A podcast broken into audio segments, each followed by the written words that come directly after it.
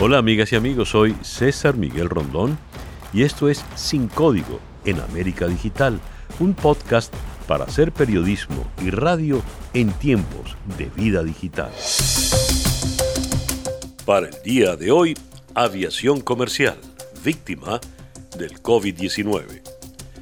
¿Sabía usted que el más grande de los aviones comerciales mide 70 metros 65 centímetros de longitud y 64 metros 94 centímetros de ancho de ala a ala, que pesa vacío 180.885 kilos y que puede transportar 568 pasajeros?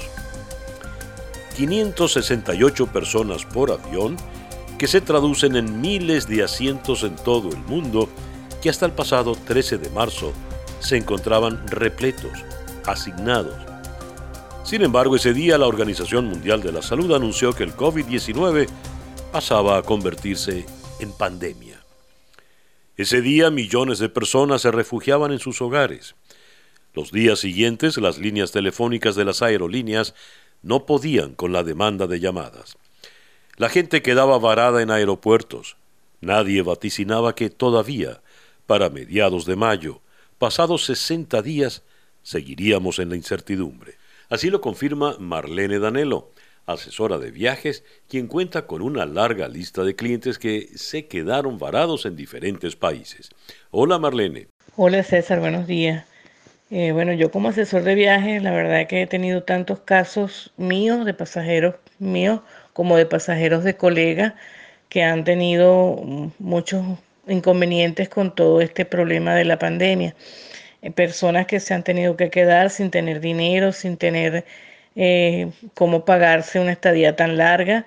Tengo un pasajero, por ejemplo, en Bogotá que fue a renovar su visa por unos días y ya lleva dos meses allí varado y no se ha podido regresar. Es una persona sola, mayor.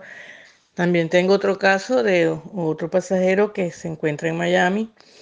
Él viajó solo y va solamente por una diligencia muy corta y resulta que lo agarró el, la suspensión de vuelo y ya tiene también dos meses. Él está solo en Miami y la esposa está en Venezuela con su bebé. Bueno, casos sobran de, la cantidad de dificultades que han tenido personas que todos los meses se les cambia el boleto un mes más y vuelven a, a poner la cuestión otra vez extendida y todo eso pues gastos innumerables, angustias, ansiedades, la gente de verdad que sobre todo el que no está en su país, eh, sufre mucho con todo esto y la incertidumbre hasta cuándo es esta situación. Esperemos que pronto podamos salir de esto y, y que toda la gente pueda regresar al país lo más pronto posible, porque la verdad es que han habido vuelos humanitarios de salida de Venezuela, tanto a Europa, al Caribe y, y al sur, pero hacia de regreso a Venezuela no han hecho ningún vuelo humanitario, no hay forma de traer a nadie a Venezuela por ninguna parte. Y yo creo que las autoridades deberían de tomar un poquito más en cuenta toda la gente varada fuera que no ha podido regresar a su país. La situación de los venezolanos varados en el mundo es delicada, particularmente en España, donde se nos reporta que hay 500 venezolanos varados por la pandemia que esperan la reapertura del espacio aéreo para regresar en Venezuela, a Venezuela. Vamos hasta la ciudad de Barcelona, donde está el líder de este grupo de venezolanos varados en España, Valmore López. Valmore, muchas gracias por concedernos estos minutos en el programa de hoy. Gracias, César. Buenas tardes. Muy amable por estar acá. Complacido. Eh, Valmore, ¿cuántos venezolanos están varados en este momento? ¿Y qué entendemos por venezolanos varados? Ok, te respondo. Actualmente hemos registrado a 550 varados en total, de los, de los cuales 480 son turistas y están distribuidos en gran parte de España, sobre todo en la parte de Madrid, donde hay aproximadamente 285. Cuando hablamos de varado, tomamos en cuenta a las personas turistas que vinieron acá, eh, vaga de redundancia, en plan turista, y que se quedaron eh, varados con su boleto en mano y no pueden volver por el tema de la pandemia. ¿En qué situación están estas 550 personas y de ellas las 480, los 480 turistas. ¿Cuáles son sus condiciones? Porque ellos fueron, el turista viaja por un tiempo muy determinado, con pasaje de regreso comprado, eh, ahorros limitados para una estadía. Eh, ¿Estos están varados desde hace cuánto tiempo y cuál es su situación en este momento? Sí, César, fíjate, eh, varados estamos todos a partir de que se, se los vuelos en Venezuela, aproximadamente desde el 15 o 14 de marzo. Ya tenemos, fíjate, dos meses que estamos varados acá por el tema de no poder volver. Mi boleto eh, de regreso era para el primero de abril, fíjate en la fecha donde estamos.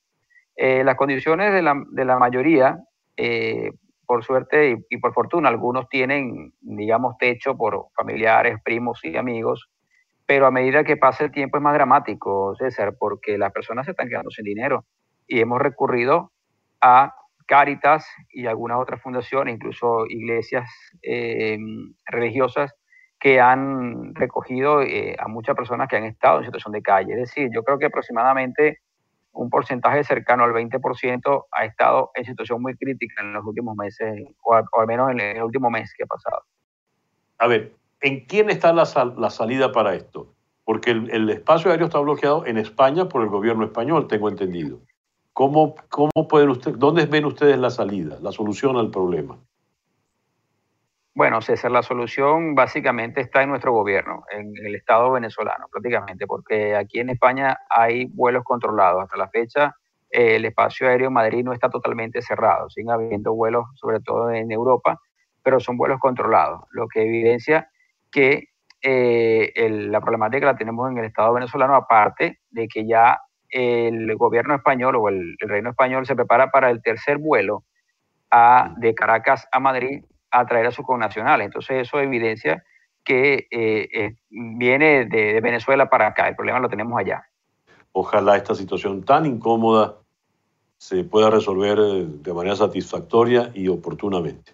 Gracias por tu espacio, hermano Número Varado, muchas gracias. Esperemos que se resuelva pronto esto. Ojalá.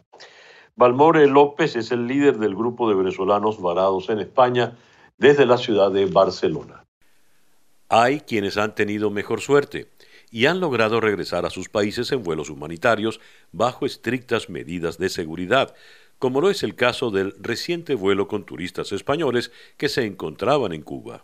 Me cogió en marzo, cerraron. Dos días justo después tenía el vuelo, después que cerraron el 24. Pues yo salí de España el 11 de, de marzo, justo cuando entraba el coronavirus a Cuba, y bueno, yo estoy en casa de mi esposa y cuando me han dado la oportunidad de viajar ahora que en la embajada española, pues eh, retorno para casa. Eh, realmente tenía que regresar el día 13 de marzo, cuando eso y me quedé varado en Cuba y tuve ahí la oportunidad de estar en familia igual con mis padres y mis hijos. En dos vuelos no entré, en KLM y en Air France, y en este pues ya me avisó la embajada y al final he tenido plaza. La Asociación de Transporte Aéreo Internacional IATA, informó que durante el primer trimestre del año, el tráfico aéreo mundial se redujo 52,9% con respecto al mismo periodo del año anterior, representando esta cifra el mayor desplome en la historia reciente del sector. El pasado mes de abril, el consejero delegado de IATA, Alexandre Dejuniak, aseguró el trabajo conjunto entre los gobiernos y la industria es imperativo para preparar el reinicio de las actividades en el sector. Ese es, el único modo de que cuando llegue ese día contemos con las medidas necesarias para garantizar a los pasajeros un entorno de viaje seguro y garantizando también a los gobiernos que la aviación no será un vector de expansión de la enfermedad. Fin de la cita. A nivel mundial, las pérdidas por ingresos en las aerolíneas podrían llegar hasta los 314 mil millones de dólares. Las regiones que hasta ahora reportan más pérdidas son Asia y el Pacífico. Por ejemplo, en China, la recuperación de la demanda doméstica de pasajes se estancó en 45% respecto a los niveles antes de la pandemia, según informa IATA. Y a medida de que la enfermedad se fue expandiendo, el efecto dominó de la debacle en la aviación comercial se hizo presente. En Europa tratan de ponerse de acuerdo con respecto a las reglas que regirán los vuelos en esta llamada nueva normalidad. Adina Valian, comisionada de Transporte de la Unión Europea, aseguró el pasado 13 de mayo que las medidas de seguridad incluyen el distanciamiento social y la utilización de equipos de protección para el personal y pasajeros, el uso de mascarillas y la desinfección de las instalaciones y aeronaves. La comisionada destacó, tenemos que asegurarnos de que los criterios de salud sean respetados y estén en su lugar antes de que ocurra una relajación en el viaje. No se puede decir cuándo serán restablecidos los servicios porque la situación de salud será prioridad, pero consideramos que una coordinación entre los Estados miembros es esencial. Es mejor tener un enfoque armonizado que ver a cada uno tomando sus propias medidas. Fin de la cita. El lunes 18 de mayo, la ministra de Transportes de Italia, Paola de Micheli, explicó en rueda de prensa cómo están planificando Italia, Alemania, Francia y España protocolos que les permitan reabrir los vuelos para el próximo verano. Tenemos contactos diarios tanto con Berlín como con París y Madrid. Hemos constituido un equipo de trabajo con los cuatro ministros de transporte de estos cuatro países y hemos elaborado ya líneas de intervención, peticiones a la Unión Europea, a la Comisión Comunes y bajo este punto de vista apenas estamos en condiciones de reabrir. Lo haremos sin la exigencia de la cuarentena recíproca. Por ahora esperamos los primeros datos, especialmente por la situación en Lombardía, que serán proporcionados en este primera fase de reapertura de las actividades productivas que tendremos entre martes y miércoles. A la aviación comercial le preocupa la facturación. Para España, informa el portal Libre Mercado, la reducción sería de 13 mil millones de dólares, solo superada por las compañías de Alemania y Reino Unido, que enfrentan ahora mismo cifras más abultadas sobre los 21.700 y 15 mil millones de facturación perdida, respectivamente. Fin de la cita. Latinoamérica sigue los mismos pasos en caída libre.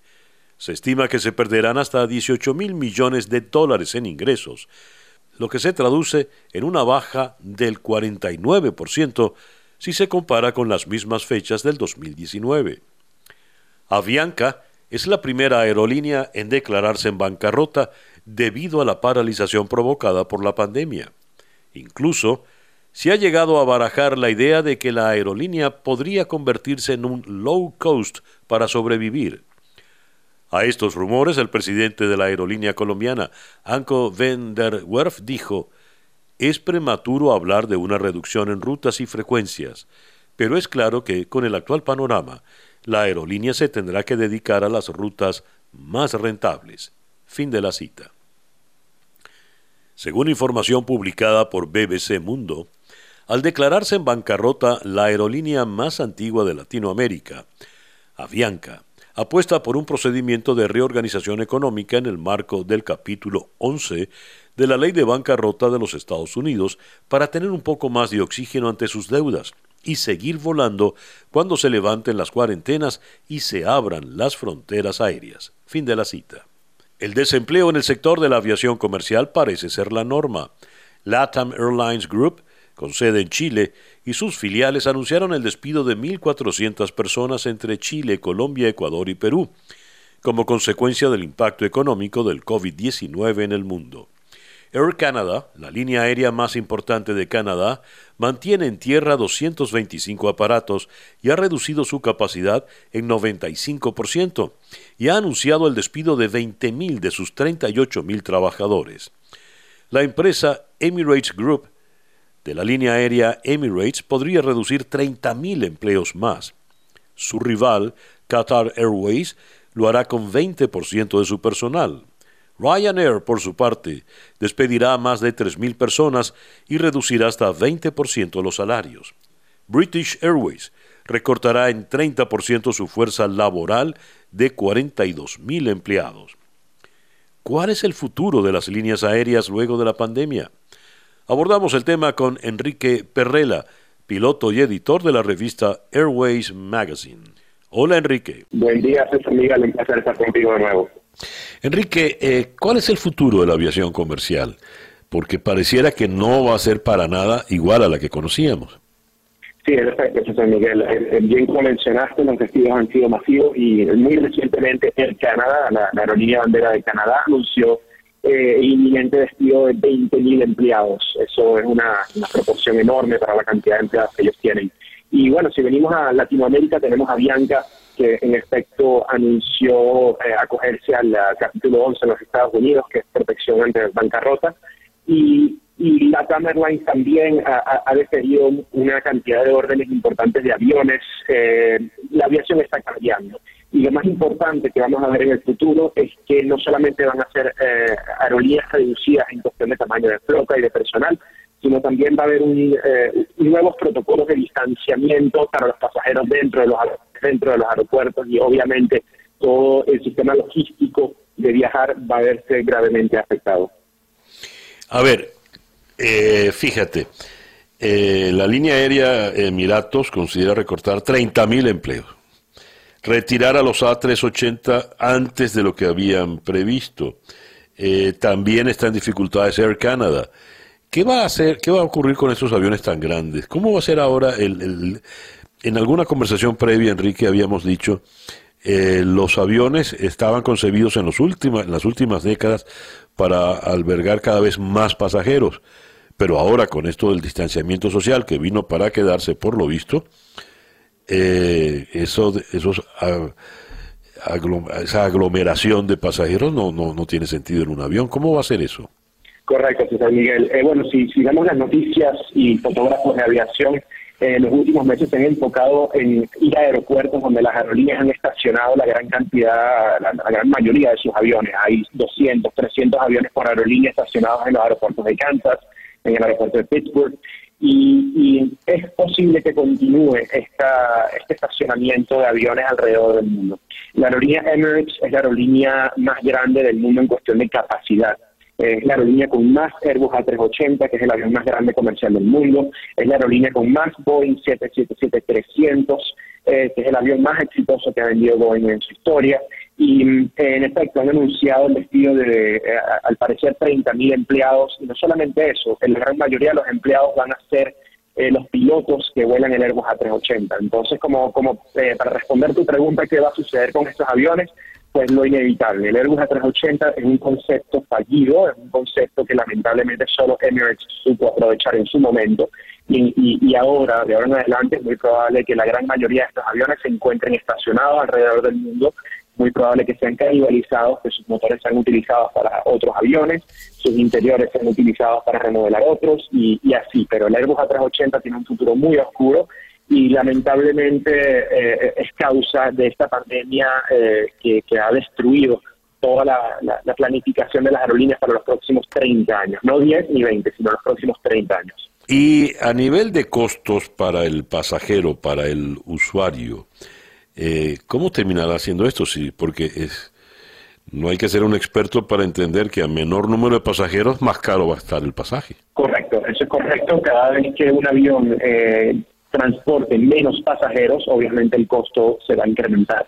De igual manera, eh, como bien lo dijiste, Delta, que, está reportando el peor año de su historia, eh, ellos, el sistema de, de transporte de Delta se basaba en la densidad. Ellos volaban entre una ruta eh, pongamos el ejemplo, Miami-Nueva York, 20 veces al día, pues ahora no serán 20, sino serán 10. Por lo tanto, esa frecuencia disminuida va a causar que haya un incremento en el costo de los pasajes. De igual manera, el distanciamiento social dentro de, dentro de los aviones sigue siendo debatido. Es muy probable que eh, los asientos del medio sean bloqueados y por lo tanto no tengas un pasajero sentado al lado tuyo.